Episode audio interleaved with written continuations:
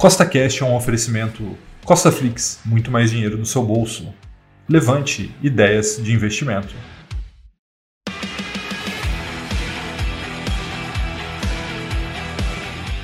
No podcast de hoje, eu vou responder uma das perguntas que eu mais recebo lá no meu Instagram, que é: Rafael, quantas ações eu devo ter na minha carteira de investimento? Então, inclusive, se você não me segue ainda lá no Instagram, é @scostafael. Então eu vos abordar todos os aspectos dessa decisão nesse podcast, que de fato é uma decisão muito importante. Vamos lá.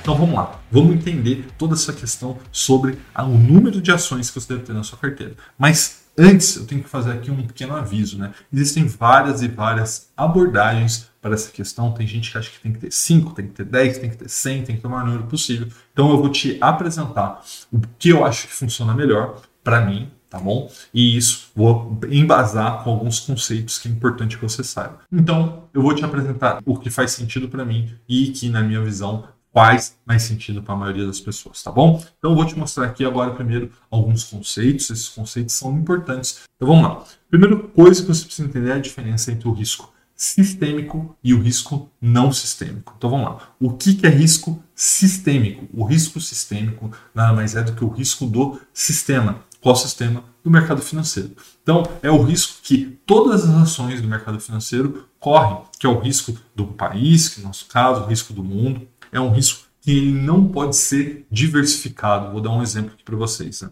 Existem riscos que, caso ele aconteça, ele vai afetar todo o mercado financeiro, como, por exemplo, a pandemia. A pandemia afetou todo o mercado financeiro. O risco país, uma eleição, ao furar o teto de gasto, tudo isso faz com que o risco sistemático se altere. Né? Então, imagina como se fosse o mar, seria a onda ali que sobe e desce todos que estão no mar, ou seja, todas as ações. Esse é o risco sistemático.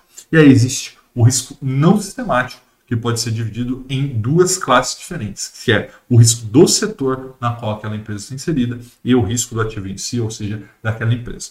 Falando sobre o risco do setor, vou dar um exemplo aqui, por exemplo, das companhias aéreas. Né? As companhias aéreas foram muito mais afetadas pela pandemia do que o resto dos setores. Tá? Então, por exemplo, compara companhias aéreas com o setor de saneamento. É óbvio que o setor de companhias aéreas sofreu muito, mais, muito mais com a pandemia o setor de saneamento. É muito importante porque, ao escolher um bom setor, você minimiza esse risco não sistemático. E o outro risco não sistemático é justamente o do ativo em si. Então você pode ter um setor que está bom, por exemplo, vamos supor bancos, e aí você tem um dos bancos que não está indo tão bem. Então pode ser um balanço ruim, uma má governança, um prejuízo.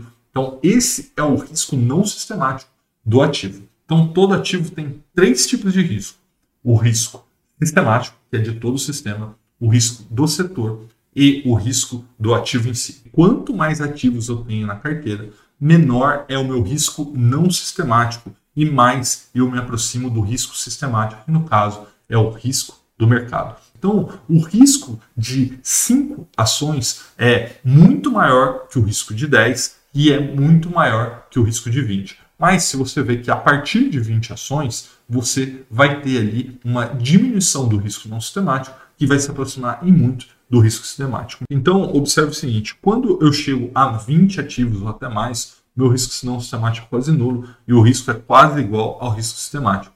E a maioria das pessoas acredita que, ao comprar muitas ações, ou seja, ao comprar mais do que 20 ações, ele está fazendo um bom negócio. E isso não é verdade, tá? Ao praticamente zerar esse risco no sistemático, você praticamente impossibilita que a sua carteira supere o índice de referência. Então você pode se perguntar, Rafael, então o que, eu faço?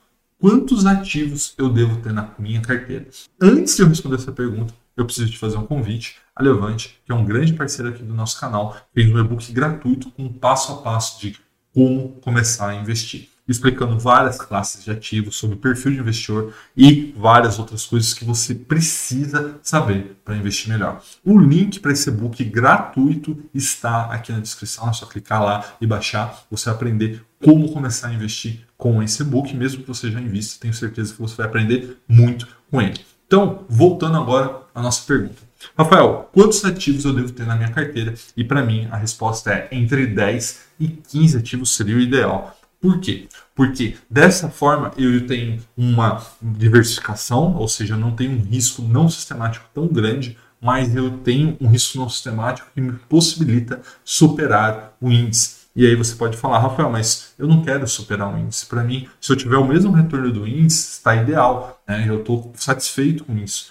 Então, eu te falo que muito melhor do que você ter 20 ativos, ou mais que 20 ativos, 30, 40, 50, já vi carteiras até com mais, o que, que seria o ideal que você fazer? Você migrar os seus investimentos para um ETF. Ao você superar os 20 ativos, você já tem um retorno muito parecido com o do mercado. Então não faz sentido você ficar comprando ação e gerando muito mais custos para sua carteira. Você pode fazer isso através do ETF. Agora, se você já tem mais do que 20 ativos e você não quer investir no ETF por qualquer motivo e você quer superar o índice, é muito, mas muito indicado que você diminua o número de ativos na sua carteira e traga para 10, para 15 ou até no máximo 20. É, a partir de 20 começa de fato a cair muito o seu retorno que você pode ter sobre o índice. E aí, novamente, eu, na minha visão, acredito que a melhor opção seria ir para um ETF. Tá bom? Um forte abraço e até a próxima.